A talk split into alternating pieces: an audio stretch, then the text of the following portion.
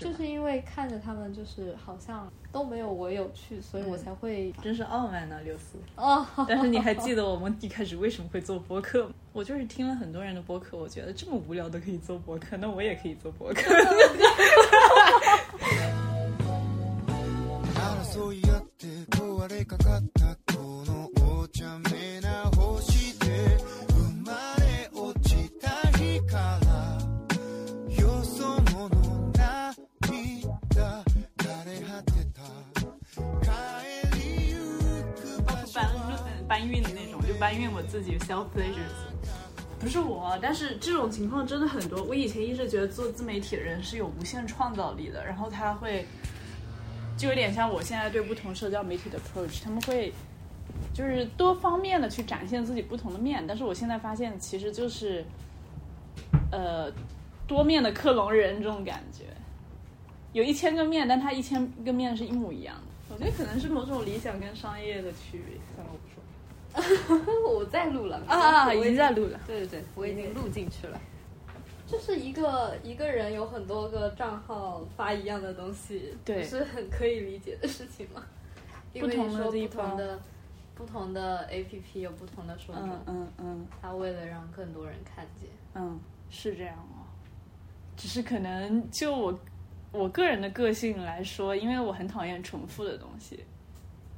就是呃，我我们先不提社交媒体，日常生活当中，如果有人跟我重复的说一一件事情或者一句话，不停的跟我在我耳边重复，我会生气，就感觉人血压升高，就是这、是一个 trigger 到我的东西。嗯，会触发我变得狂躁的一个，嗯，但是反正我想应该现实上生活当中不会有人想要惹我生气，所以这个事情说了也无妨。但我不理解，对一个人来讲，虽然经常有人说人的本质是复读机，嗯，但是我一直对这个说法就是抱很有不服怀疑气。 我没有那么怀疑，因为确实有的人就是复读机。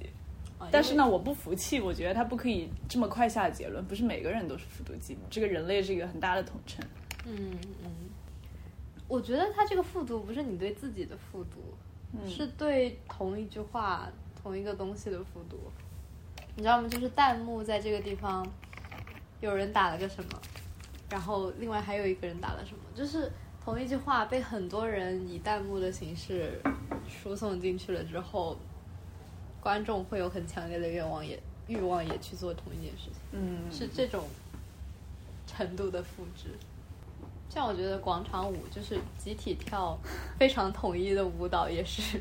复读机的一种嗯，呈现。我觉得跳广场舞的人应该没有意识到自己在呈现什么吧，他只是单纯的做这个动作，为了达到强身健体的目的。那我感觉可能是为了获得某种整体的参与感，就是我跟我的小姐妹们一起跳舞，然后我此时此刻觉得我们关系很紧密，因为一起在参与这项活动。但是我并不会把广场舞当成是一个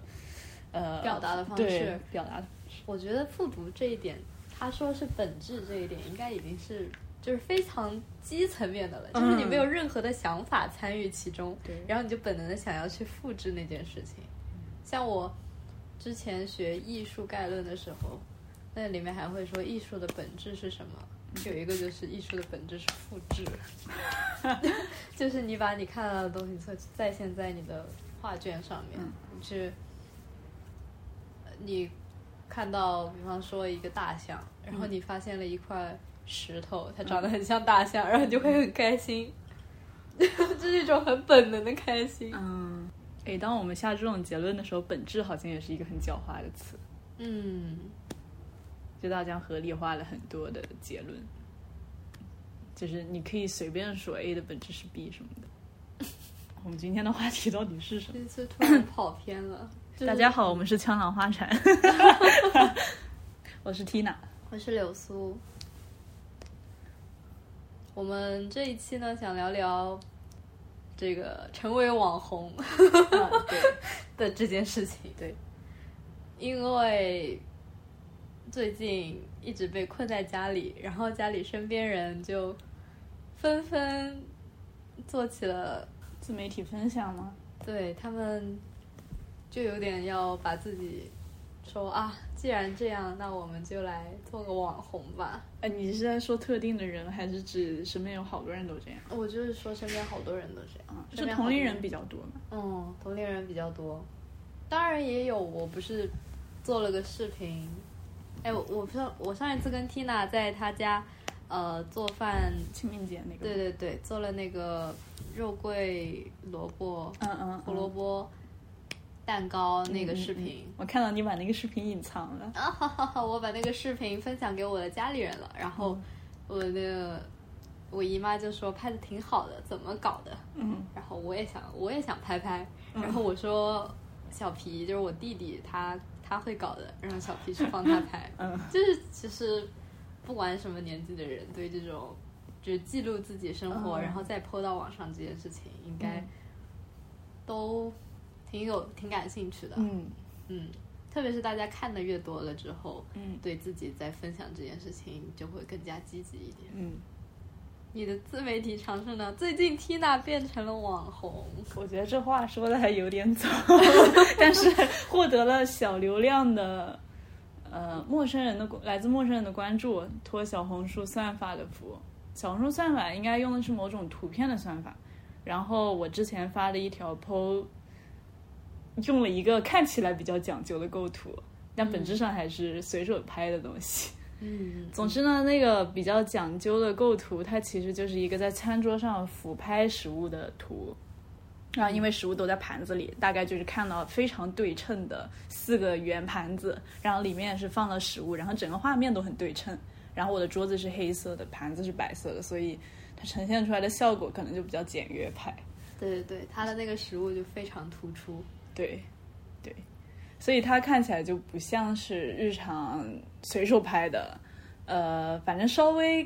给人感觉有点设计在里面。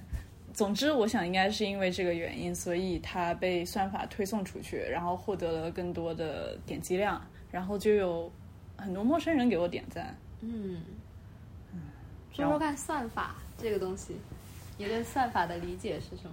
我对算法理解，我觉得首先它肯定是一直在变化的东西。作为一个小红书的深度用户，就是我有经历过，呃，一段时间对它的算法没有什么特别的感觉，就是我还没有觉得它有那么的戳中你，戳中我，让我上瘾。然后又有一阵子觉得它还挺好用的，因为它越来越多的将我感兴趣的东西推送给我，它在学习我。然后又有一阵，我感觉它没那么好用，我总是刷到一些莫名其妙的东西。我觉得像这种阶段，就很有可能是背后的工作团队在调试它。然后会有一个哦这样磨合的过程，然后或许会有很多人抱怨啊，或者说，呃，他们背后其实还有一些正在进行的就是进程，嗯然后它小红书的算法现阶段，我作为一个单独的小红书用户吧，我个人的感觉就是它变得非常的敏锐，但是有很明显的呃规律是图片的规律，我会很明显的看到文字内容毫不相关。就是本质想，呃本质上想表达的东西毫不相关，嗯可是图片高度相似，就是从色彩跟构图方面。那个是会被推荐给你的主要原因。他们对他们就会一连串的被同时推荐给我。呃，说的毫不相关，我现在有点难举例啊，但是我有几次都因为看到这样子像连连看一样一起出现的内容过于惊讶，所以截图发给柳苏，对，上次看到一个非常搞笑的是什么来着？现场银锁。好了，趁他在找的时候，我来说说，呃，关于推荐算法这个东西。呃，一般来说呢，你呃对某个视频或者是某张图片感兴趣，你点进去看了，这一个点击，这一次点击就会被呃数据化记录在你的个人账户里面，然后它会根据你对于什么内容，呃，比方说食物啊，或者是游戏啊，或者是宠物啊，哪一类型的宠物啊这种东西的收集，然后来算出你对什么东西比较感兴趣，它在下一次再给你推荐的时候就会大致的都会给你推荐呃相似的内容。我之前跟柳苏分享的两个一个是一个人在麦当劳的商标前面拍的照，然后另外一个是一个人用麦当劳商标 P 的素颜自拍，就是这两个东西，呃，它都用到了那个黄色的 M 商标。然后我觉得这是他们唯一被会被摆在一起的原因，但是其中的内核就是真的是完全不一样，就是那个分享的想要分享的东西，我觉得是完全不一样的。然后另外一个出现的就差的更多了，一个是一个人摆了一个 pose 在分享他化的，就是今天化的妆，然后这是一个真实的网红，然后另外一个是一个动漫角色摆了相同的 pose。就很搞笑。，对，就就很搞笑，他们被排列在一起出现在我的页面上的时候，这说明这说明 AI 识别动漫人物的能力非常强大了，已经。是吧？他居然把这个识别成了人。我觉得现在在录节目的时候去描述这个很难用语言说清楚，但是如果眼睛看到的话，就会有很明显的感觉。把这个放在 show notes 里面。有可 可以。我觉得小红书的那个流量池是非常小的，如果你想抛出一样东西，然后被推送，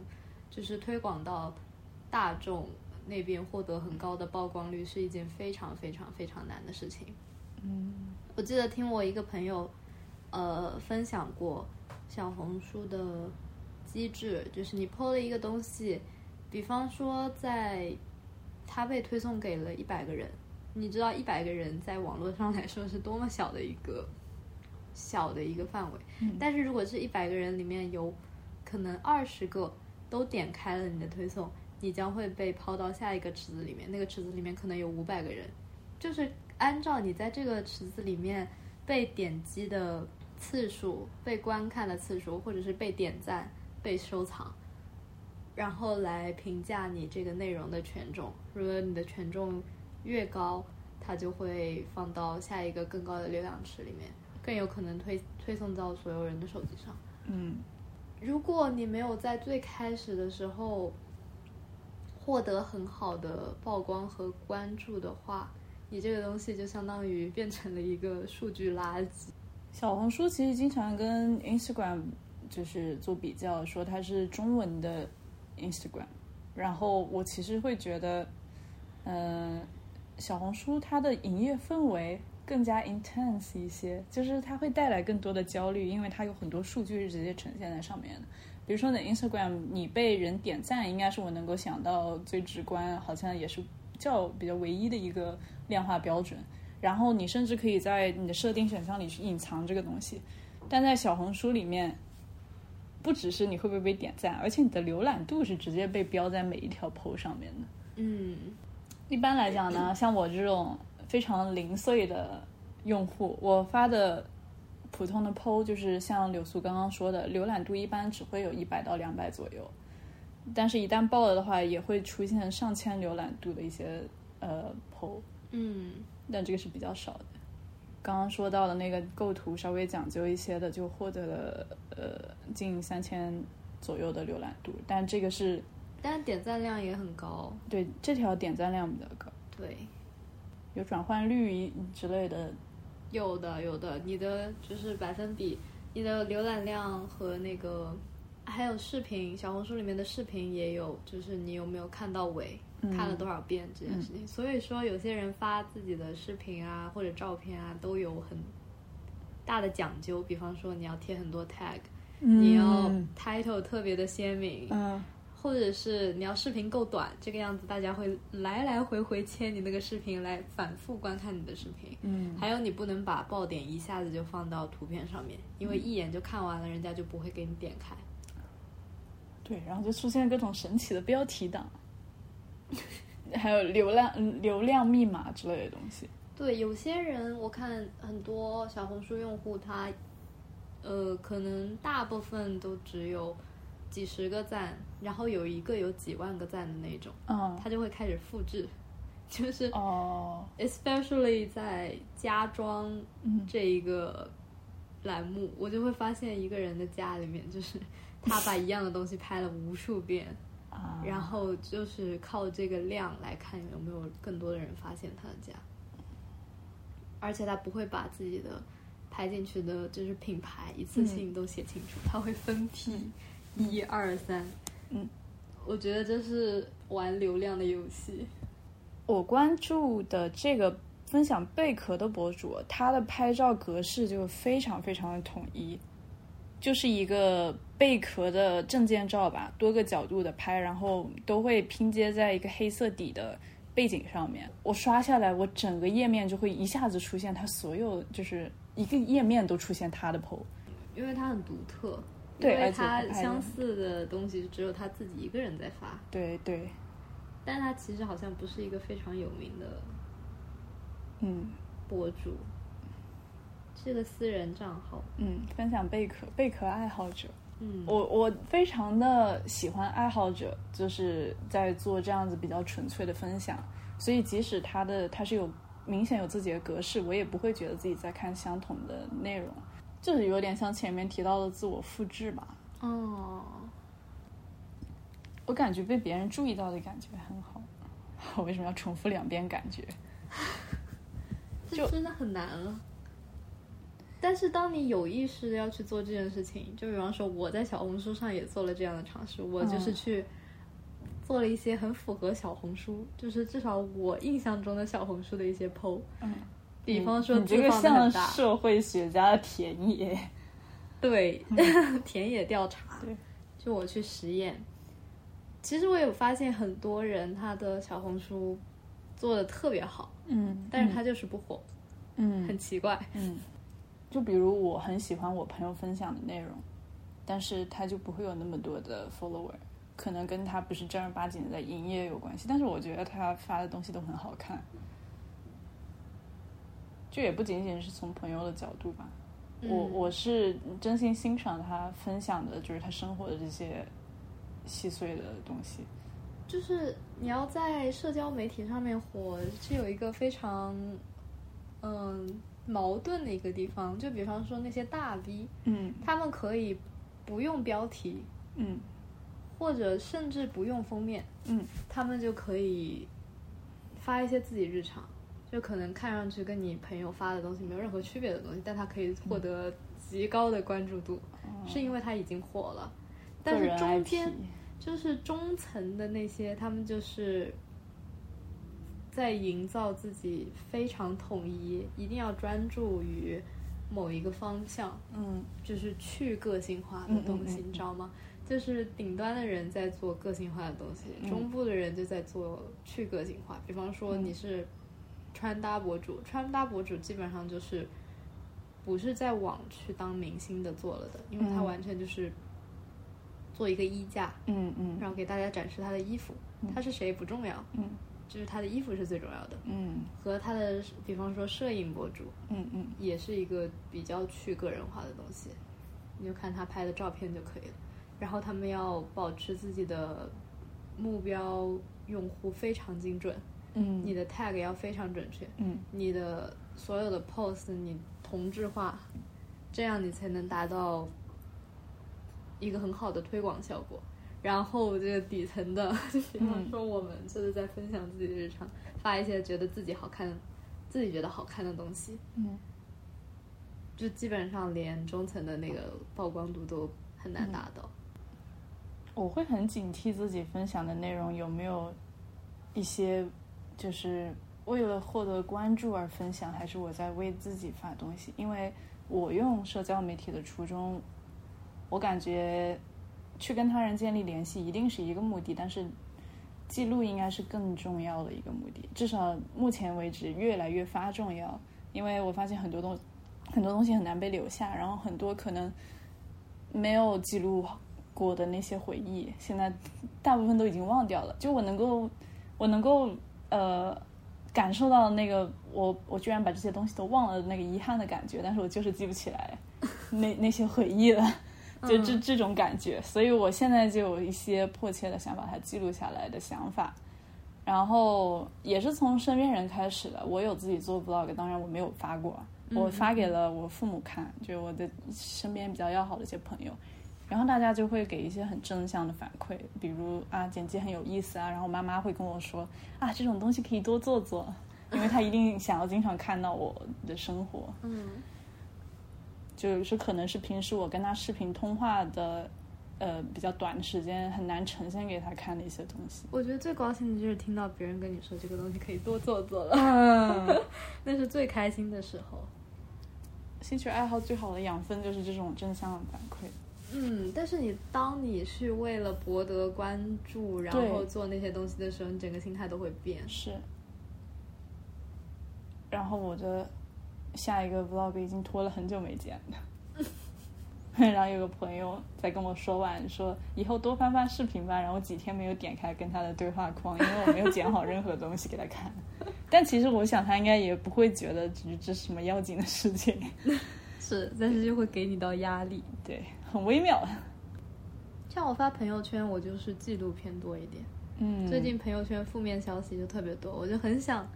就是关掉朋友圈，然后就只看我自己，你知道吗？嗯嗯嗯所以说我应该没有那么在意谁有没有给我点赞什么的。嗯我甚至打开朋友圈，只看到我自己的 po，我都会很开心。嗯 嗯，我也很喜欢我自己 PO 的东西，就是所有的社交媒体上，我不开心的时候会靠看自己曾经发过的东西充能，就听上去自我意识超级过剩，就是。呃，但相对比较纯粹吧，因为发的那些都是比较高兴的事情。是我我不希望我发的这些东西会给别人带来什么负担，就是类似啊，别人的生活这么光鲜亮丽，which means 就是就是说嗯我的生活可能很光鲜亮丽，导致给别人带来压力，但那些都已经是可能我生活当中最好的一些东西了， 是的，听上去变得有些可悲了。这样可能大家想法不一样，就会、他们会发一些社会性很强的东西。最近大家都积极参与，就是疫情评价，嗯可能之前还是一些就是点对点的事情，嗯比方嗯说什么八海啊，或者是之前的性侵啊什么的，就是一个事件，然后突然爆出来，然后大家可能集中在一两天之内就会发这件事情，觉得有多么愤怒，嗯然后可能整个事件有两三个面在不停的摇摆，立场会有所转换，然后处在一个还蛮有批判性思维的这个状态当中。嗯嗯我觉得那个频率我还可以接受，但是嗯因为上海的这个疫情管理的事情持续了将近一个月嗯或者两个月，嗯反正已经好久了，就每天打开，呃连着十几条都是那种东西，而且还转发的是一模一样的。我当然可以理解，有很多人想要转发这些东西，表示自己是，我觉得。呃这是我的想法，就是我觉得他转发这个东西，表示自己对这个事情很关注，是他转发这件事情的重点。嗯，就表现自己的立场是他这个行为的重点。是的，就是关于原著帖这件事情，为什么我的朋友圈里面我没有进行上海原著的转发？因为我觉得我朋友圈的人没有很需要这个东西，因为我的朋友就圈没有很需嗯要。要你的转发，对，就因为是你朋友圈有很多就是都是上海，就处于一个共同社区的人吧，他们已经看看够了相同的转发内容了。是因为他们，我知道他们的情况是他们不需要这种程度的援救，嗯嗯就是如果你要去研究那些，就大部分还是那些底层人民比较受苦受的多一点。但是我觉得在我朋友圈里面发这种援助帖，并不能帮直接帮到他们。嗯我觉得是一个非常低效，然后还可以还还会引起他人政治抑郁抑郁的一个举动。嗯嗯 That's why 我没有发的原因。我觉得如果要实行什么就是政治救援的话，可能不是朋友圈不是一个很好的施展拳脚的一个地方。嗯你需要一个更大的平台。嗯曝光度更高一点的地方。像之前我们就是几个朋友的群里面，还针对在公共场合发表政治言论进行了一波讨论，嗯，就你应不应该发表自己的？我觉得也政不治言要论不一定是政治言论，其实就是表态吧。对于一些比较有争议性的东西，包括是的像女权方面的也是。现在最近不是有一个微博上的那个是共青团吗？反正一个反正一个公官方的对官方的账号公开发了一条非常带个人言论色彩的呃微博，然后他是说什么女权变得猖狂了，对对，就是大概是这样的。说可能就是太久不管，然后就就实在是在挥舞女权的大棒什么嗯的这种事情。我觉得他的那个文笔看起来就不像个正经人写的，我也觉得，嗯觉得难以置信，就是官方的，就是叫什么媒体，对他们可以发表出这样我甚至不理智的言论。我甚至没办法对他发表这个言论感到气愤，我就是觉得实在是太搞笑了。然后，当然朋友圈也有很多人转发这个东西，那还有很多人对这个东西表示很生气，觉得我们国家没有救了这个样子。我有共情到，说实话，我觉得，就虽然我没有转发任何的东西，但是我把我那个微信的签名改成了我是女权主义者。我觉得这是一个，就是我以我个人个性来讲，还挺激烈的一个表态。当然，显然没有人，呃，关这个注到对，没有人关注到。当然，没有人关注到也完全没有问题，因为这只是我对我自己的一个表态。嗯，就是我会希望，可能要来更了解我的人会了解到这一点，即使他会可能会得罪一些人，而且我觉得，就是表明自己的一些身份标签会得罪人的话，已经能帮你很好的筛掉那些你不想接触的人了，这种程度的表态我都不会做。你都不会做。对对对，我都不会做，我不会做任何关于立场方面的表态。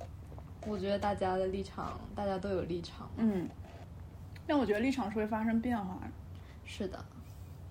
这而是因为这且是大为什家么对你这的样标签的理解程度是不一样的。嗯就是你可能对自己进行了一个非常准确的定位嗯的一个表态，别人 get 到的可能又是别的东西。所以我觉得这就是不能起到任何有效的交流的作用。被误解是表达者的命运。是的。就比如，我说我是一个女权主义者，想表达的是我希望为男女平权，就是人类大爱献一份力。但有些人的理解可能是，这个人希望全世界的男人都死掉之类的。关于你讨厌重复性言论，你会觉得女权的某些重复性话语会觉得烦吗？比如，比如就是这么多，有很多女孩子是因为女权的声音太吵了，然后她们很反对女权，你知道吗？嗯然后当然女权主义者会说这些女孩子是吃了就是男权社会的红利的，不不愿意做出改变的那些女生，嗯，尖锐的冲突。我其实感觉，然后有些那些女孩子哦，就是我跟她讲，她就是可能跟她们科普什么是女权的时候，嗯她们会有跟男孩子一样的就是不耐烦的反应，嗯但是她们对于这这这个不耐烦做出的解释是，讲的太多了， 太烦了。嗯，我不会，我觉得女权的声音不够多。你觉得女权声音不够多？嗯，很多东西是没有被好好表达出来的。我这个话听上去真的超级笼统，但是我一下就觉得有很多东西就是涌上来了。我认为我是一个没怎么因为自己是女孩子而吃亏的幸运的人，嗯嗯 但是我看到别人因为自己女性的身份吃亏，就是遇到那些事情的时候，我也会感觉到愤怒。嗯嗯因为这种事情我也有可能遇到，如果我在一个不同的处境里面的话，因为我是一个女性，嗯但是我确实不会强行把这个东西跟就是可能现阶段没法理解的人去讨论，甚至不会跟我的父母去讨论。我昨天有跟我爸说到那个共青团发的微博那个事情，他就完全不知道。但是你要你要想这个东西在我们这个年龄层的年轻女性当中掀起了多大的浪，就是你觉得你看到的，好像它产生了很大的影响力，但可能在这个整个社会上，它到底产生了多大的影响力呢？嗯，所以你还是处在一个听到女权声音比较多的一个社交领域里面。嗯嗯嗯。我身边我认为有比较激进的女权主义者，我我用激进这个词，我甚至觉得不是那么的合适，因为他们在现实生活中就是一些我的朋友，他们没有给我感觉那么冒犯人，但是他们分享就是在一些呃社交媒体上分享自己女权转发呀之类资讯的频率很高，然后而且做的一些评价会很尖锐，就这种程度已经能够构成给他们贴上尖锐的标签了， 但其实其实他们不是那么尖锐的人。嗯，我也不是一个很尖锐的人，即使我说我是一个女权主义者，但我不是一个很尖锐的人。我认为这是一个很中性的立场，说实话。我很少去参与男女权的争论，因为我很讨厌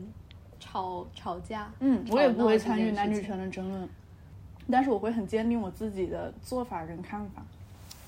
你如果要说女权当中有什么我比较反对的言论，在女权社群当中啊，我不我不觉得我可以定义女权。嗯当我在讨论女权的时候，我也只能够说，嗯，在我能够理解和我所感知到的一个角度去讨论这个话题。但它是一个很大的话题，然后也有很多很多人参与。嗯，大家肯定都有不一样的理解。但从我的角度来看，呃，有一个我比较讨厌讨厌的言论是，有些人会对就有些女权主义者会唾弃家庭主妇，而且把他们摆在一个对立面上，嗯然后呃，比如会用娇妻啊之类的词去形容他们。当然，它这个这个标签可能概括了一些你说的，就是享有男权现在男权制度下红利的那些女性。嗯呃，那我感觉如果有利益冲突，大家会有争吵，就是会有一些就是不太好看的局面，这个是很自然且正常的事情。我没有说它应该存在，但是我觉得有就是利益互损的双方斗争是很正常的事情。嗯而且就我个人对这个说法很讨厌，就是很讨厌这种反感家庭主妇的女权风气的原因，也就是因为我妈妈是家庭主妇，然后我很尊重她，嗯，所以我会很讨厌那样子的声音。我很讨厌就是确定性言论，确定性言论，嗯，不管就是男女男女权这件事情上面进行争吵的人，他们或多或少都会发表一些确定性言论。嗯，我觉得这还是应该就事论事一点会嗯比较好。嗯，然后可能会他们会进行一个非常大面积的一个抨击。嗯，我不希望我是一个会发表确定性言论的人，所以我很少给自己贴自己是某个主义的什么代代代表人的这种标签。嗯嗯，像我们的这个学科说的最多的就是你去探讨一个东西是什么，他们的定义是什么，到最后你讨论着讨论着就是没有结果的事情。 老师会说啊，这个问题是没有结论的，嗯 但是大家要不停的进行思考。嗯，我有的时候回听我们的播客，就是我对我们的播客作为一个自媒体的方面吧的感受，就是这是我们阶段性一些思考的记录。嗯然后，所以我有的时候，当然不多，不然显得我太自恋了。就是回去反思自己以前说过的话，我会很讨厌自己说的很模糊的一些话，就是说的太不确定的那些，试图让自己显得中立的那种东西。嗯嗯所以我会感觉希望自己慢慢形成更坚定想法，就是可能会往你讨厌的那个方向去发展。大家可以期待一下未来我跟柳苏吵架的节目，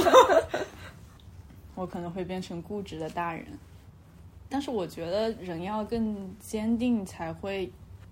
呃，就是会会更有力量去做一个往一个方向去影响别人的事情。嗯我不是所有的事情都想要影响到别人，就像吃东西，我感觉大家都有自己的口味，我不会因为自己口味清淡，我就觉得大家都需要口味清淡。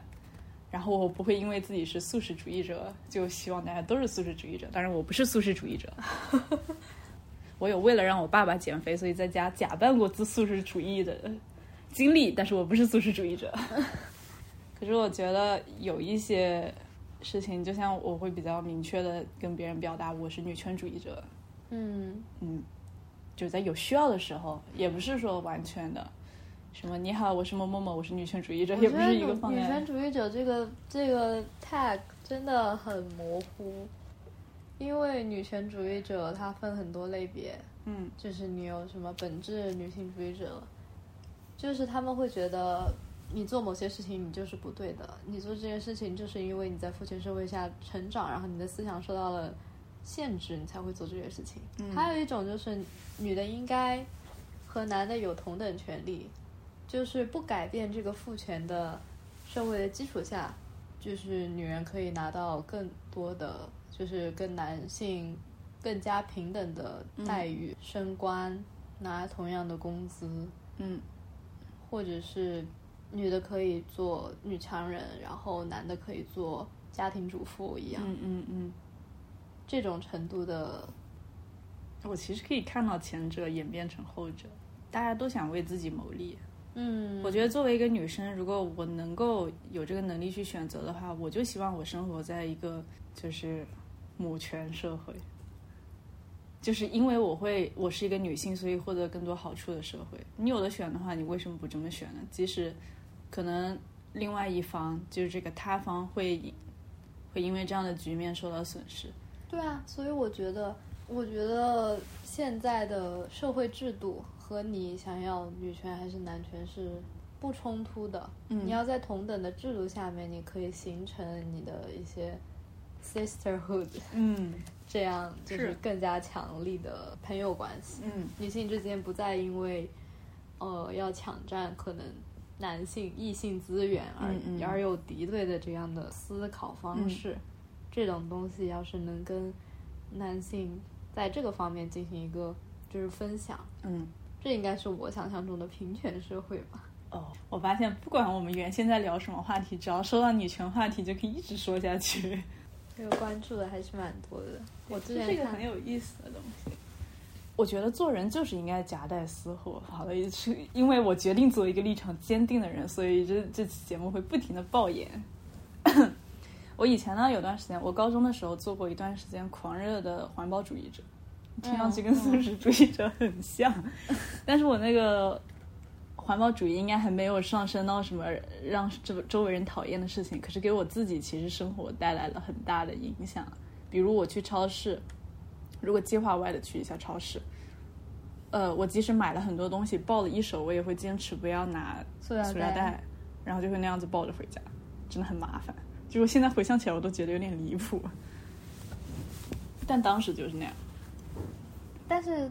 这么看来，你应该从以前开始就是一个立场很坚定的人，只不过你现在是变了一个立场而已，你知道吗？我刚才就一直在想，你说的立场坚定应该是，比方说拿画画来说的话，嗯你就一直是一个就是轮廓线非常清晰的人，然后你说的立场转转变呢，可能就是你的轮廓线稍微变得模糊了一点，然后又重新、塑形到一个非常清晰的一个状态的这么一个过程，所以我的性格其实是没发生变化的。我觉得是没有发生变化。我觉得从你要做一个立场非常坚定的人来说，你应该没有本质上的变化啊！嗯我又开始说本 质了，没有没有，我能够明白你的意思，就是原来我是一个立场坚定而不自知的人，然后等我逐渐发现，你要立场坚定的时候，应该说有一阵子吧，嗯嗯可能有过觉得自己想要以中立前对想要更中立一些，因为想要倾听不同的声音，嗯，然后变成了一个比较模糊的人，然后现在又因为倾听了不同的声音以后，决定哦不，我还是要就是我还要抓住自己对，对做自己的暴君。 然后当时环保主义社群当中，对我们是有组织的，就是所有的我感觉意识形态的东西，它都是有有组组织的对，你是说同学吗？更大一点的社就是区？可以这么说，线上的一些社群，嗯嗯嗯，大家会一起讨论，然后每个城市都有的那种。嗯我有参加过深圳的二手交流会，然后还有一些什么观影会啊，乱七八糟的东西。高中的时候好活跃啊，现在回想起来。 然后当时很，我们当中很流行的一种说法是用钱去，用钱是你最好的选票，就是你要去购买呃环保产品，或者就是不用钱去买那些像什么快消品牌，这就是一个最好哦的表态动作的。嗯然后我觉得，对于一个想要成为女权主义者，或者说本身是一个女权主义者人来讲，他也有很多可以夹带私货的事情可以干。比如我现在在尝试的就是，我去理发的话，只找女性理发师 之类的。哦，然后就是我找所有服务的一些东西，我会倾向于选择女性为我服务，嗯。因为这样子在工作上面他们就可以获得更多机会。当然，这可能是我哎，一对，厢我情突愿然的想法到。了，想到了师姐跟我说的，他们说那些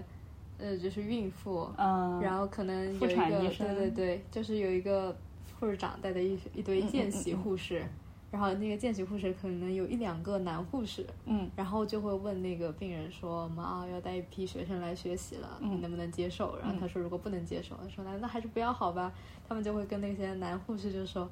啊、病人不太嗯嗯，接受，你嗯在门口站站吧。嗯，好可怜啊对啊，就是好可怜，啊，但是也完全可以理解，就嗯是这样的事情发生在男护士身上，和很多时候这样的事情发生在女性身上是一样的。嗯嗯嗯。嗯，是，然后我觉得大部分人的想法还是这件事情是一件很好接受的事情，就是嗯社会已经是、就是这个样子的了。嗯你在某些大家有刻板印象的一些职位上面、嗯职业上面，你受不到同等的待遇、学嗯习，哪怕是学习机会这样的嗯事嗯情，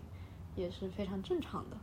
嗯，就是可能大部分的平权主义者，大家就是为了去打破大家观念中的这些认为是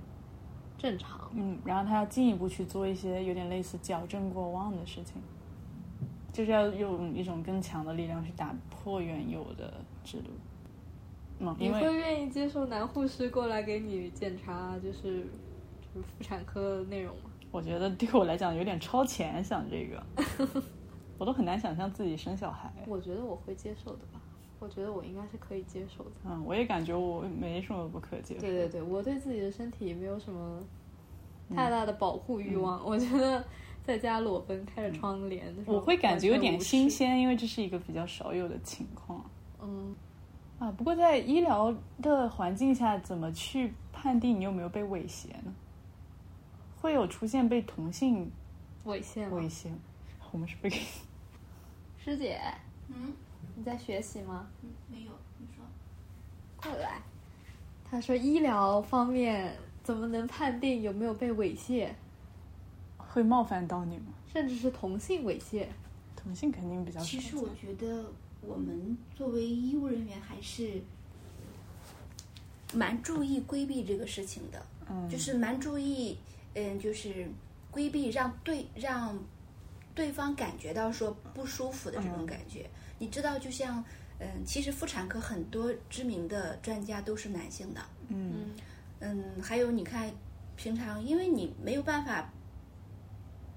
杜绝像这种体察呀，或者是一些肢体的接触，嗯，而且很多就可能是说是不同性别的这种，就是女病人，呃呃，女病人男医生，或者是女医生男病人这样子的，嗯我们会比较注重就是说，嗯。合适的情况下，让他的家里人陪伴，或者是说，如果他没有家里人是一个人来的话，我们会一定会同时叫上多一个同事在旁边。嗯打比方说，一个女病人来了，不我是一让个她男医生，独处一室，对对对，嗯我可能是需要做一些，她如果是来检查，呃，譬如说呃乳房一些结节之类的，那这种情况下的话。呃，如果她不介意说我是个男医生，可以给她检查，那我可能会同时叫个护士过来一起在旁边，嗯，就是说减少这种尴尬或者是不必要的误解吧。哦，嗯那介意的人多吗？有介意的人，他如果看到你是个男医生，我可能就我可能会说，哎，请问你们这边有有没有女医生？因为我自己有朋友，他有些是有痔疮，他可能想找一个就是专家是女女女病女医生的这样子的地方，他是找了好多医院，他就是去到了那个医院去。就是如果你自己特别介意这一点，你可能在就医的时候，你知道说我可能是某些比较隐私的部位要被别人检查，我可能在这个时候我就会已经做了选择了。嗯，嗯，如果他可能是来的时候他不知道说有些体察可能会碰到我，那你就是告诉他嘛，我等会可能会就是要听诊，需要在嗯，比如说在你那个胸部有有听诊或者是触诊，嗯就是那我等你等一下，我叫个同事过来一起。嗯他很多时候他都是能接受的嗯啊。你说真的是说有没有发生过？那这个是我没有遇到过，嗯嗯，医生是没有性别的。对， 结论，嗯我觉得医生是没有性别的。对，然后就你知道，其实，在临床上、现实中，还是呃，就是说护理这个团队，嗯女性护士、女护士会比较多。嗯，就是说，你会更多的会接触到说不就是说男病人那个嘛，就是你你你很多的操作可能也会有一些，呃，哦，师姐跟我讲过，她去给那个男男病人就是导导尿还是什么啊，因为有些可能要插尿管要导尿这种。对对对如果是一般情况下，就是就是它就是一个很很很很有必要的一个治疗手段，你不会说因为他是个男性怎么样，不会性别这一块儿我们不会很看的那个。对，但她是说也会很起生难理反应，然后对就会觉得有一点点尴尬。对，有有些是可能他很清醒，然后就是也很年轻，可能就会有一些正常的生理反应。嗯，那就是反正就是说，那你就呃休息一会儿，等一下我再过来，就这样子。嗯，就反正我们也会比较注意，说你不要说一些很伤害别人的话，就说啊你怎么这样子，你这么这么不礼貌，或者是这么恶心之类的， 就是我们不会这样讲，反正就是很正常的嘛。就像说我敲击你的膝膝盖的部位，你就会有膝跳反射，这是正常的一种。这种这种这种这种反射，所以就是说啊，你休息一下，那等会儿再过来，或者是说，嗯，有如果是说和你搭班的有男护士或者是有男的医生，嗯，那也可以请他过来帮忙，就这种情况下，嗯，就是灵活一点去处理。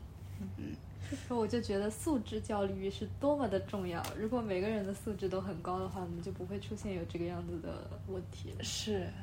我刚刚想到的是，我觉得就是可能不管你做的再怎么全面，你都一定会被批评。因为我刚刚想到是一类的病人，他们就会评价说，医生好像都没有把我们当人看，只是把我们当成一块肉，然后就有一种新的负面评评价这。不是很好吗？这医生把你当做一块肉，这就不是看你最怎么好的评这价这了就吗？看你怎么去感受这件事情嘛。那你就你就是没有办法让所有人满意，在社交嗯媒体上也是，你不管发任何的东西，而且我总觉会有得人对于猥亵这种事情，就是个人 taking 的会比较重要吧，嗯就是关于你的想法。你有没有看多了那种，嗯，怎么说呢？就是你这就是个话说可的能小心一点，要被人骂的。就是像很多女生回家了，很害怕别人会来敲门、上门，遇到土匪，就是会非常仔细的检查门锁、嗯门框，嗯或者是有没有针孔、摄像机一样的、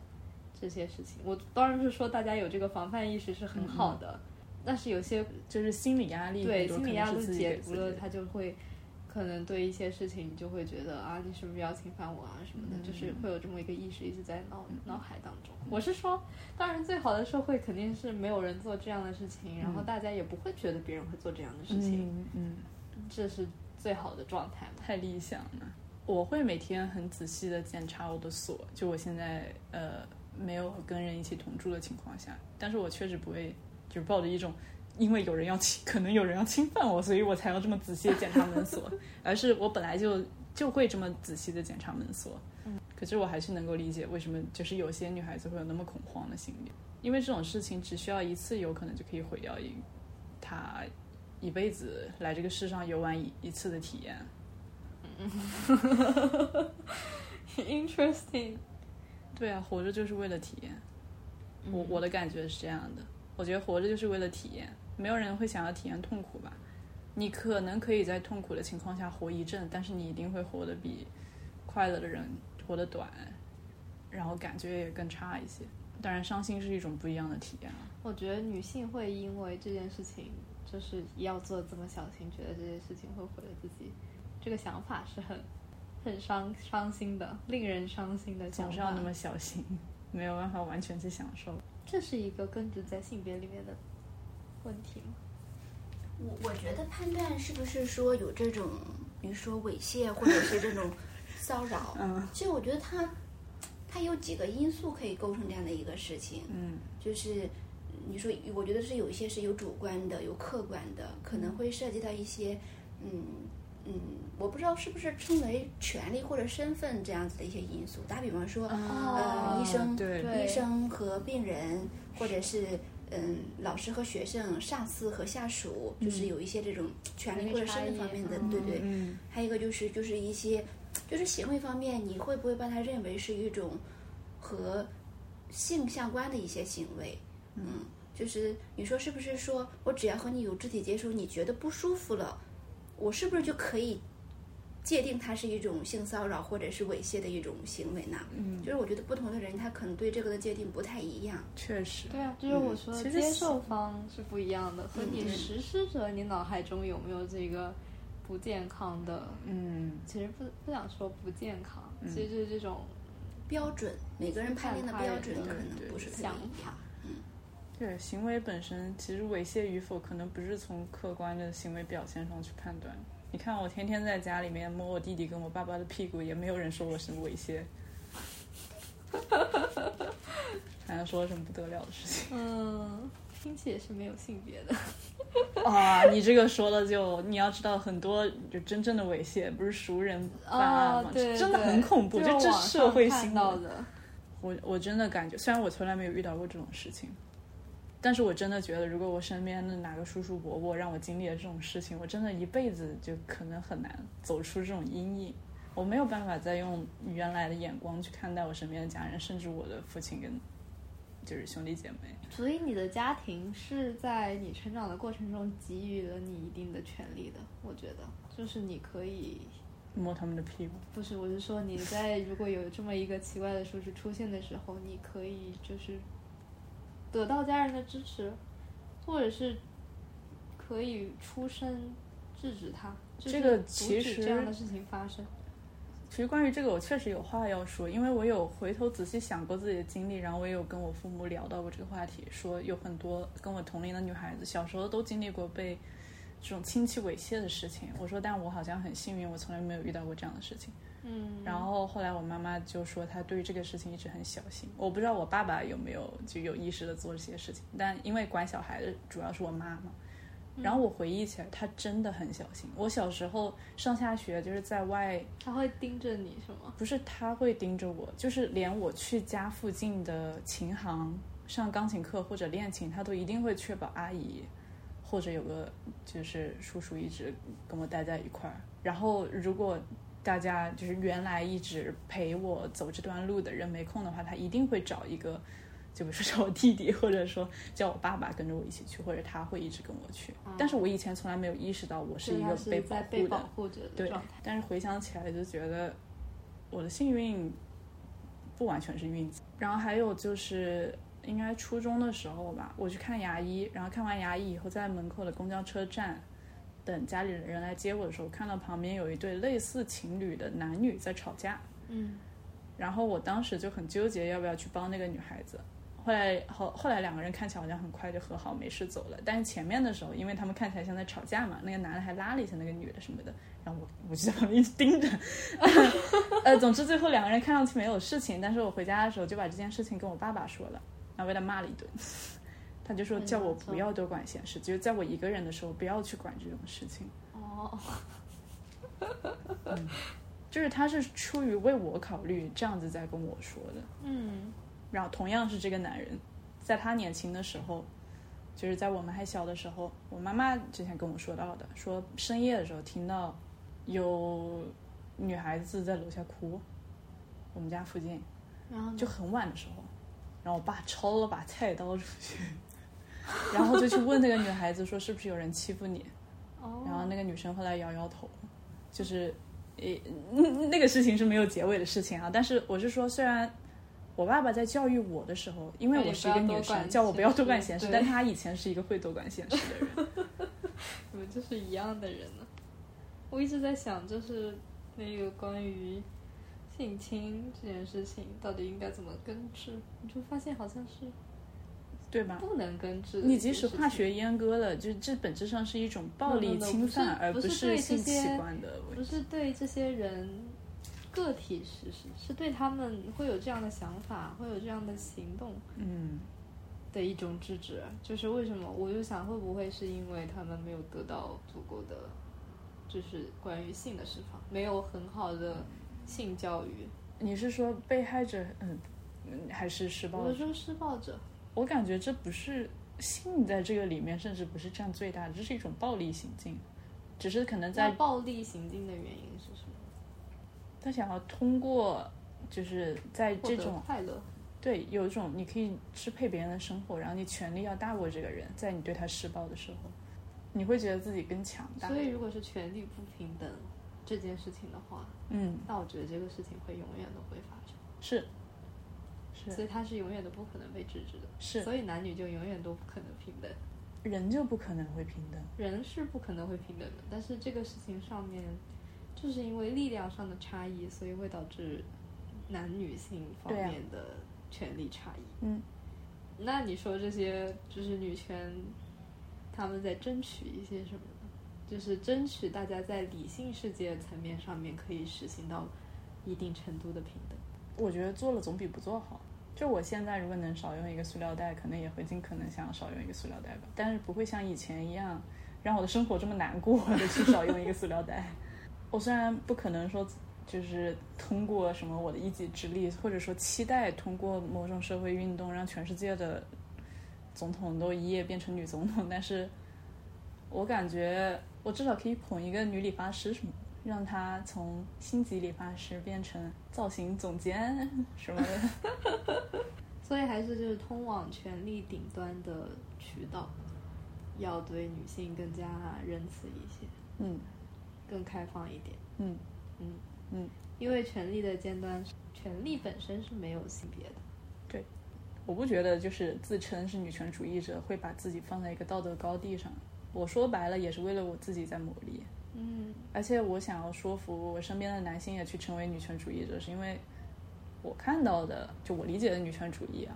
对男性也是存在好处的，至少啊得买通他们先，对吧？肯定是存在好处的，但我觉得只是挂把权女权这件事情挂在嘴边是很难，就是告诉他们怎么样做是对女性好的。你只有在他嗯们、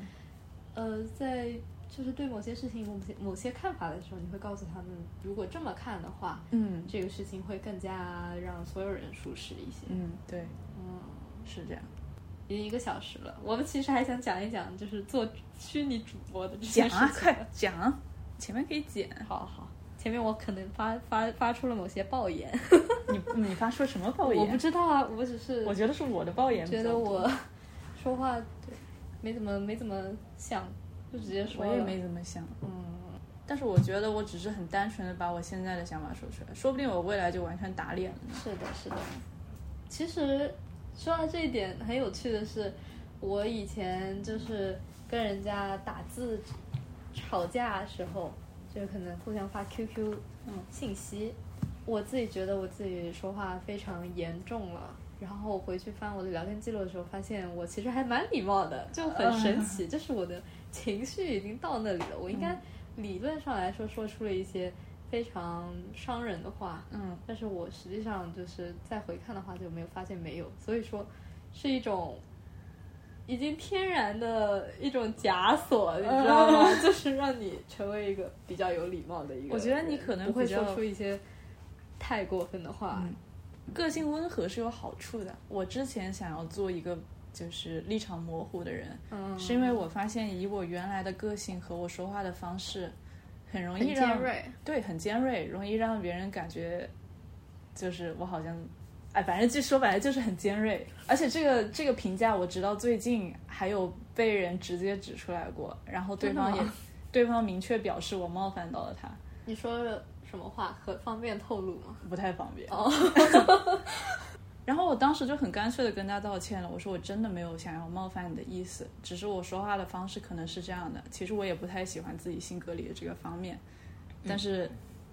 就可能很难 说一下子去转变，即使我想转变。然后我跟我弟弟分享了这件事情，然后他呢？说你就是一个非常清楚自己是傻逼，还坚持要做傻逼的人， 我觉得很贴切。就是这个傻逼在这里不是贬义词啊，就是专门形容我这种不自知又自知的状态。嗯嗯，很抽象。就是你跟我我们认识的那么久的时间，你会很了解我个性上不是一个那么喜欢跟人辩论的人，然后也不会说为了自己的立场去做很强硬的事情。即使我现在说的话听上去立场非常的尖锐，嗯，包括我说的那位就是哦，可能就是我说的那个礼貌的枷锁，就是不会让你做出一些特别出格的事情。比如，就是哪怕你言语上很那个，你也不会做出一些什么行动。虽然这个听上去好嗯像不是什么非常好的评价，嗯，我觉得礼貌的枷锁对每个人来说是不一样的。我不知道我刚刚的言论对你来讲算不算是一个尖锐的女权主义者？你会说是还是不是呢？不是吧？我觉不得哦是尖锐的女权主义者，那是怎么样的女权主义者？就来个程度词。怎么样的女权主义者？我觉得，就是你的，你对于女女权的理解应该跟我是差不多的，嗯，但是你只是比我更表达的会发表那一类立场对就是去做立场性的对呃表立场态性的表态。对我是不会做这件事情的，虽然我跟你的女权嗯观念嗯可能差不多，嗯因为我觉得这样立场性的表态可能会让别人有不服，舒服，对，会让别人不舒服。嗯嗯，就我前面 cue 到的那个、嗯一个被我标签为激进女权者的那个朋友，嗯嗯嗯嗯，他就是属于有点厌男倾向的那种。然后我不知道这算不算我身上就跟你类似的礼貌的枷锁，嗯所以从我的角度来看，我认为他是就是在做一些我不会做的事情，嗯尽管我们可能立场很相似。嗯。我觉得这可能是不同程度的吧。我身上也有，就像你说的，礼貌的枷 锁。但我觉得这个应该是主观意愿的，嗯，我都觉得是一种下意识的了，都不是主观意愿了，就是嗯你成长过程中，你就不会做，你就不会做的事情。嗯嗯，很自然的被环境塑造的每个人，你的虚拟主播事业哎，对，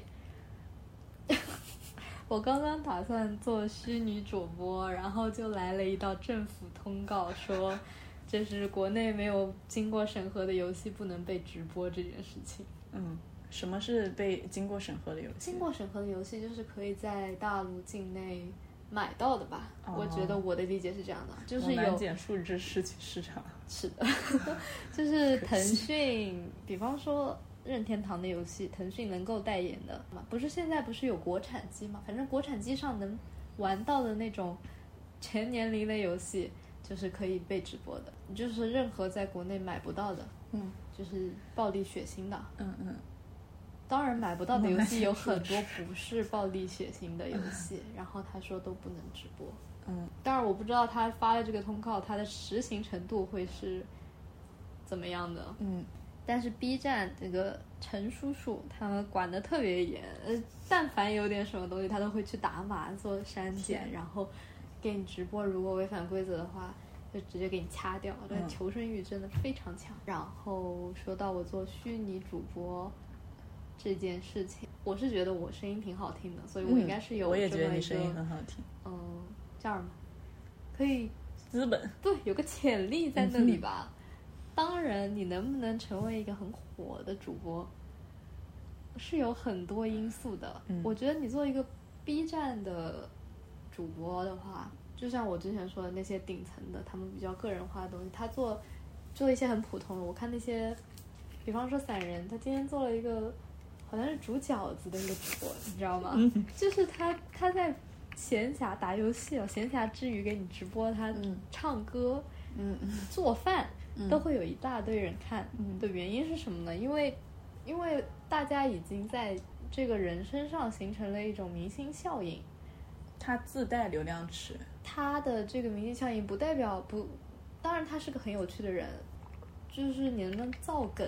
嗯嗯我是说这些人聚集在他身边，就自然而然的形成了一个造梗的一个圈，就是、嗯就是你那些观众会去造造梗，嗯嗯嗯哪怕你做的是一件很普通的事情，观众会去造梗，因为那边聚集的人多，嗯这就是我说的 UP 主的是就是明星效应。同样的人做一个非常有趣的产出，就是很多 B 站主播都在做的事，这嗯这不是主播吧，就是 B 站 UP 主有很多 PO 嗯很有趣的视频，嗯嗯不管是科普啊，还是手工啊，各个方面都有视频做的非常精致的。为什么他们没有成为明星？嗯就是因为他们没有这个实时的一个观众的凝聚力。嗯嗯嗯，你要有一群会整活且爱整活，对对对，有一的群粉爱丝整活，大家你的名声多了，你的你的名声声望高了，嗯。大家都会往你那边去嗯凑。嗯，我觉得走搞笑路线的，就是这种自媒体营业者，好像就很容易形成这样的粉丝圈。就是他们身上带的巨大流量，使他们成为了一个容易被看见的人，但是你又会因为这个人很搞笑，甚至可能比你还低俗，嗯，所以你就觉得他没有那么遥不可及，然后你可以随便开他的玩笑，他他就变得更亲切了。是的，就是找到了一个情绪出口，嗯，可以这么说，就是每一个网络明星，他都是你的情绪出口，一个话题风暴，嗯，可以这么说吧。然后我觉得虚拟主播呢，是一个非常有趣的圈，嗯圈层在那个 B 站里，因为虚拟主播不怎么需要成本，嗯，就是所有人都可以做。当然，直播也不需要成本嘛，嗯但是你至少要长得好看，嗯嗯就是说话有趣，嗯你至少要站一样。嗯嗯，各种平台上的直播都是这个样子的。然后虚拟主播可能在你长不长得好看这件事情上面，又可以稍微给你宽容一点，嗯因为你嗯反正有一个虚拟角色在那嗯边嗯，做直播这件事情。 所以我也不知道我想表达什么，但是其实看了很多虚拟主播，他们真的很无聊。哦，想做就都去试试吧，就是因为看着他们，就是好像都没有我有趣，所以我才会生出那个我好想去直播一下看看，跟大家聊聊天这种想法。真是傲慢呢、刘苏。哦，？但是你还记 得我们一开始为什么会做播客吗忘记了，哎， 为什么呢？我就是听了很多人的播客，我觉得这么无聊都可以做播客，那我也可以做播客。你没有这么说，你一开始做播客的时候可没有说出你这个想法。我现在是一个立场坚定的人呢，所以我就是要发表一些爆言。真是个风格统一 的节目，但是 so far 我还是觉得我们的节目非常的有趣，嗯，听跟别的节目比起来， 哈哈哈。我们就是物以类聚。真的， 不知道有没有机会被骂呢？ 嗯，我觉得我在我很希望就是在在一种完全不觉得自己会被网暴的情况下被网暴一次，就是我这个说法听上去真的很糟糕，但是但是我觉得这个世界上很多时候都会发生一些没有理由来的破事，嗯，然后我觉得做自媒体的人就是。阶段性的一个里程碑吧，就就是是要被去网经历暴。 哎，别说我们这个节目还没出圈呢，如果能被网暴是一种荣幸。 嗯，你就是这个样子的，你会觉得受到群众的关注就是 good，哪怕是负面的。黑黑屏就是黑粉听到都要流 泪，沉默了。如果是被就是冠上什么今日的这种标签，然后导致你的就是播客节目一下就噔噔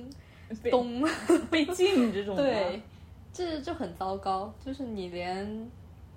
就是反驳的声音都没办法发出来，哦，就是连解释都做不到，你就直接网络真空消失。啊，我之前我为我我为我的虚拟主主播做的叫什么？提前做的事情，嗯就是做的准备吧，就是去看了一下我的 B 站的关注列表，嗯然后发现了之前以前看的机智的党妹，呃，其实已经很久没有看她的视频了，呃，半年、一年没有看了吧，反正一年前她被封杀了嘛，嗯嗯，然后看到了之后就觉得有点毛骨悚然，我说哇，原来就是你没有想到，你多久也没有去关注的一个人就直接人间蒸发，嗯那那种感觉，然后想到我还没有开始，但是这种事情可能以后也会发生在我身上野心真大。 啊，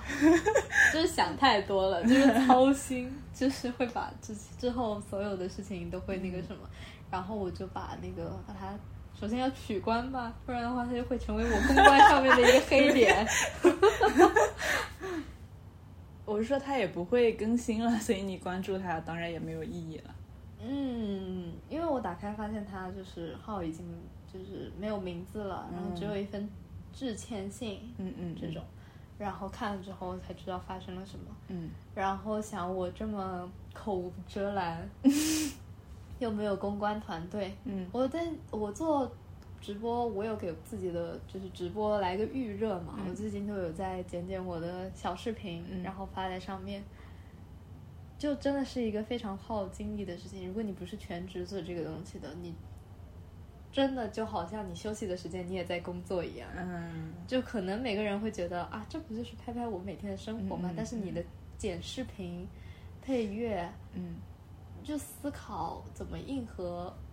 他人口味。嗯当然不是你的视频内容方面迎合他人口味了，因为是嗯你做的都是你想、想喜欢的内容，只是在形式上面，嗯你要多短的视频才能抓人眼球，前几秒钟要放什么东西，嗯，在做这个思考和嗯调整的过程是一个非常消耗精力的事情，然后再给它加字幕，都是为了让大家看上去非常音画同嗯嗯嗯同步，非常舒服。嗯做的这些努力实在是太耗费精力了。你没有团队的话，真的做的嗯很累。就是说这其中其实兴趣爱好和想要营业的比例，它可能是有在浮动的，但是两种状态的边界超级模糊。嗯，对，而且营业就是一定要每天、每周活跃度要到什么程度，嗯，你就因有为一个刷存在感的频率吧。对对对，大家一定要就是短时间一一打开 B 站就可以看到你的更新，嗯那种是最好的嘛。嗯嗯那要花多大的精力去保持一个嗯嗯在线度？我觉得在你主观意愿想冲的情况下，尽可能多的去尝试吧。嗯，这个年纪不做不做自己感兴趣的事情，还能干嘛呢？对，这就是我的想法吧。呃嗯，至少我们有这个剪辑能力，有这个拍摄，嗯，就是热情，我们去做这个东西当然是非常理所当然的。只不过没有人关注你这么用心在做的事情，会有一点点小小的失落而已。嗯，嗯，像播客节目没有人听，我就没有什么负担。嗯，我因为甚至我觉松了得一口气。我觉得我们的初衷，我我的初衷就是叫记录我的生活吧，是。就觉得啊毫无压力，毫无负担。嗯其实虚拟偶像还有很多可以聊的，就是为什么大家会去追这么一个虚嗯拟偶像，是因为虚拟偶像比起真偶像来说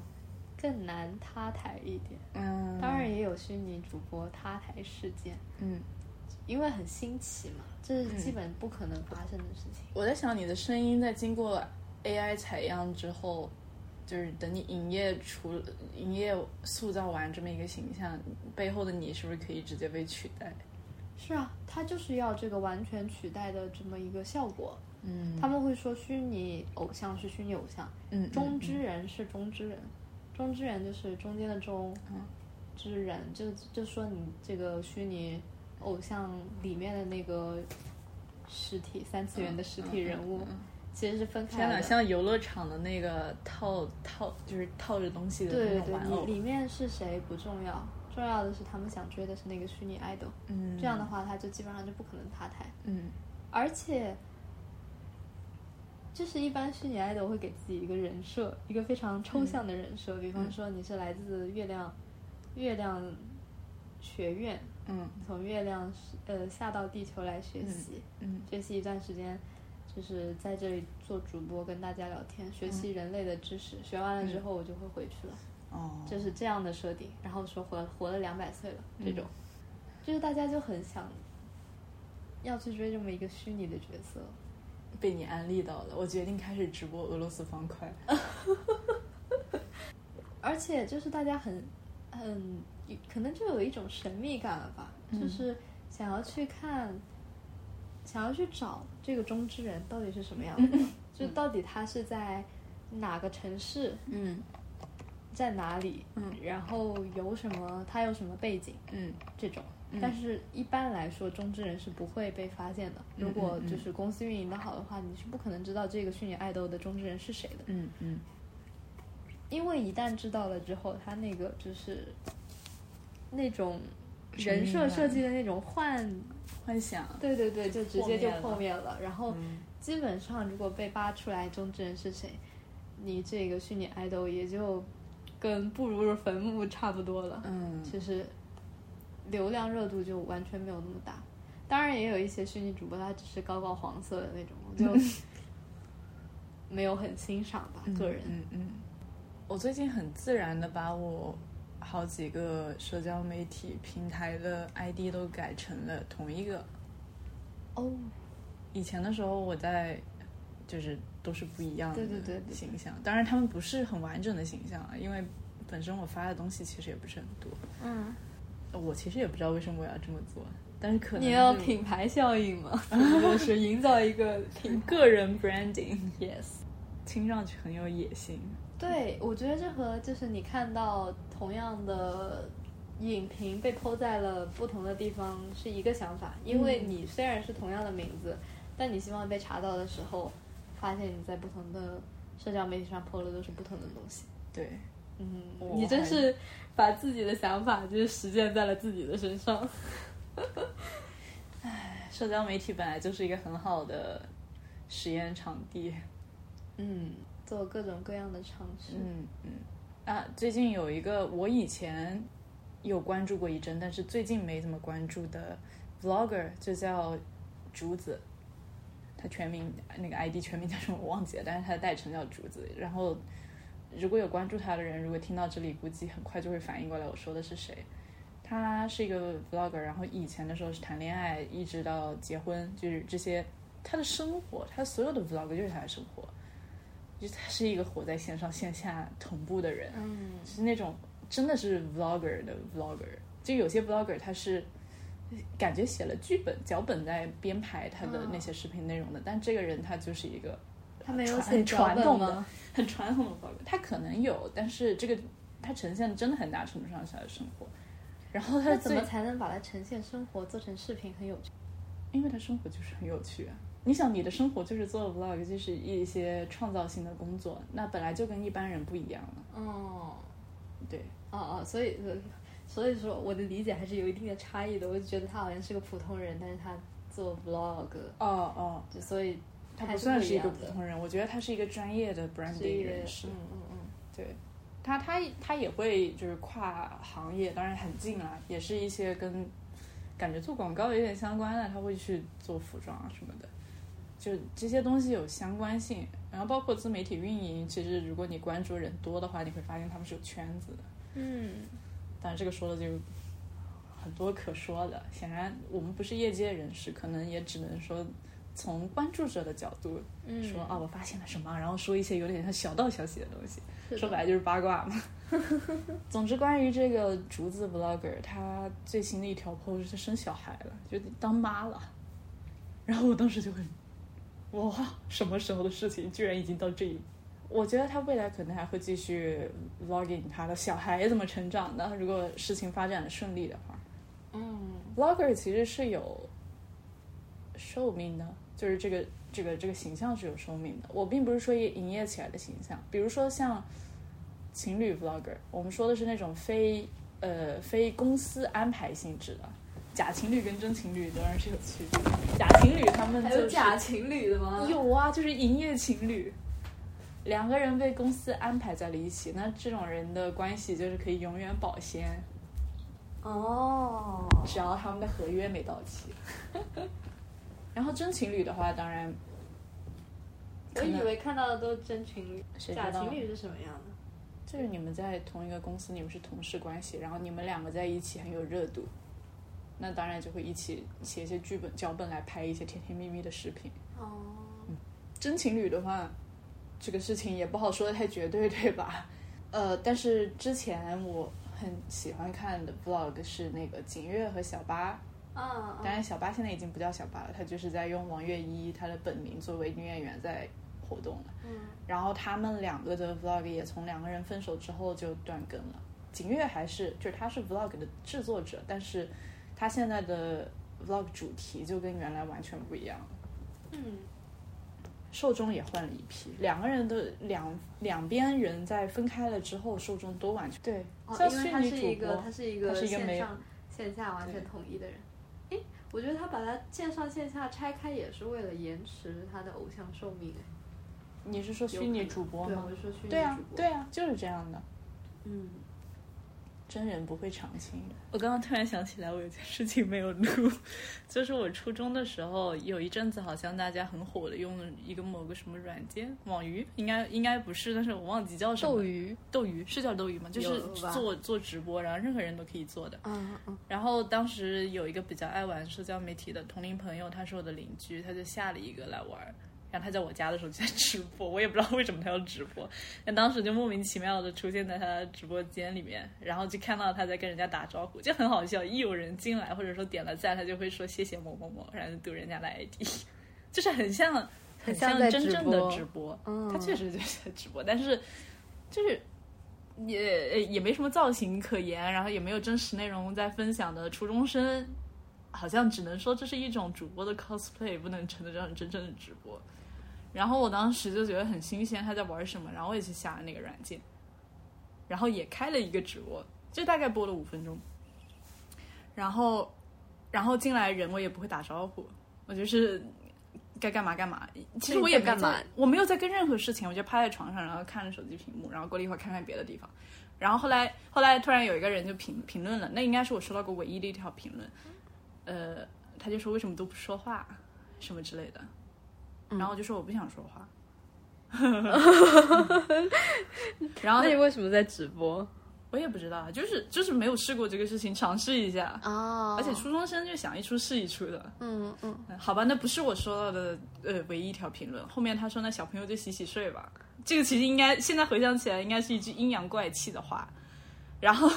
然后我当时就说好的晚安，然后就把直播关 了，所以我就把那个软件给删掉了，因为我觉得没有意思。嗯嗯嗯。但是可能如果呃我长得跟刘亦菲一样，就故事可能就不一样了。但不管怎么说，那个是我能够回想起来最早的直播记忆了，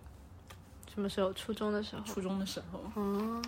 软件嘛，不是有很多你可以直接和老外对话的那种软件嘛？嗯，他就有一个嗯 UP 主，他其实很积极的在学英语，嗯就是他长得也不太好看，然后就是嗯他的发音就是也不是特别的，就是比较中式吧，嗯然后他词汇量也不大，但他就说我就是想拼命的去练习，而且他感受到了自己的进步，嗯，但是因为种种种自己的原因，他说他受到他他也遇到了很多，嗯，很奇奇怪怪的事情，譬如说他就是。刷到一个主播，别人就会说 so ugly，咵就把他给跳过去了， 说他好丑。啥意思？什么就是跟别人跟别人匹配的吗？对，它是自动匹配的。然后如果就是嗯，就是就是类似于刷刷刷刷，然后你就停在这里，你就想和他聊。哦然后别人好刷有到他的趣哦嗯时候就说好丑啊，啪就把他跳过去了。他说我经常会遇到这样子的，他说也因此锻炼了让我有了更强大的内心。 就直接说嗯好丑，就把他跳过天去了哪！还有一个男男生也是这样子的，嗯就是、就是就经常会有这样子，好好就觉得好难想象就刚才你说的那个刘亦菲的那个事情，我就突然想到了这个，嗯，就别人说啊好丑啊，然后就直接跳过去了。为什么突然想到刘亦菲会想到这个？因为我刚刚说，如果我跟刘亦菲一样漂亮的话，可能我的主、哦主播生涯就从此一开就爆了，你知道吗？嗯就是说，如果你长得很好看的话，就是这些人刷到你的时可候，他能就对愿意你停下善来，待嗯一点。对他停到你这里，愿意跟你聊天。嗯，如果你不是他渴望中的那个样子，他就跳过你，他不愿意和你聊天的。哦嗯，就是其实很多 B 人站上也是有一些莫名其妙火的素人小小小 UP 主，我以前有关注到过一个，她就是一个很瘦的、很清秀的女孩子，她长得有点像王王王俊凯，但是非常漂亮、很秀美的一个女孩子。她第一条视频就是很短，然后高糊，就是半夜偷偷开着那个书桌小台灯在那录的，还怕被爸妈发现的那种，在吃东西。然后吃什么？可能超市买的面包这种，然后说他是个吃播，然后是很小声，就是然后怕要被我爸妈发现，但是我现在来吃个面包， 挺沉浸式体验的。他真的第一条就这么短的一个很粗制滥造的视频，就获得了很大的关注度，然后后面就火了。我不知道他现在还火不火，我应该也可以做别的事我情。觉得形象它真的可以，就是尤其是像这种平台，就是有这种视频的这种平台，你如果有一个比较好的这种外貌条件，嗯，我觉得就是你成功的几率就会大很多。就很多人愿意因为你的外貌，而不是因为你的内容，愿意停留在那个地方，嗯，去去，就是愿意给你时间，嗯，嗯，愿意在你那个节目里面驻足。嗯所以我就觉得像你说的那个虚拟的那个虚拟的那个形象，我就觉得可能为什么说很多人愿意用那样子的一个形象去去去做这样的一个节目？我觉得他可能就是嗯，可以摒弃这个外貌上带来的他自己的，我觉得一些、可能不是那么有利的一些因素吧。嗯而你自己可以做一个美美的一个一个卡通形象，嗯，我觉得人其实挺难跟自己外貌和解的，就是有的时候你可以和解，但是又一阵你就又突然不能和解。你不是前阵子问过我吗？就是小嗯、父母对自己小孩的长相有没有什么看法看法？ 对。然后我对昨天特地问了我爸这个问题，原来在视讯，然后呢？然后说我都没敢说跟别人比较什么的。我说你的三个小孩里，你觉得谁长得最好看？他说要说的话，应该还是觉得你长得最标致吧。 然后我说，如果小弟问你相同的问题的话，因为我小弟长得也不是挺不错的嘛， 这个大地这个什么滋味？哦天哪，这个是这个是能说的吗？ 然后我说，如果我小弟问你的话，你是不是会给不同的回答？就是你会说他更好看，因为你很会做人。虽然你是父母，但是你首先是一个很会做人的家伙。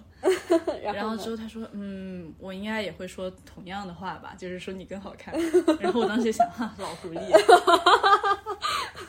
嗯然后他说大贝的话确实，但他还是很会讲话，他留了一手。他说可是跟别人，就是他说在你们三个当中的话，大贝确实小的时候不是很好看，但现在也长得挺好的。就他说，但跟外人比的话，他就挺好看的。嗯 反正怎么说呢，这小孩都是好看的，真可怕。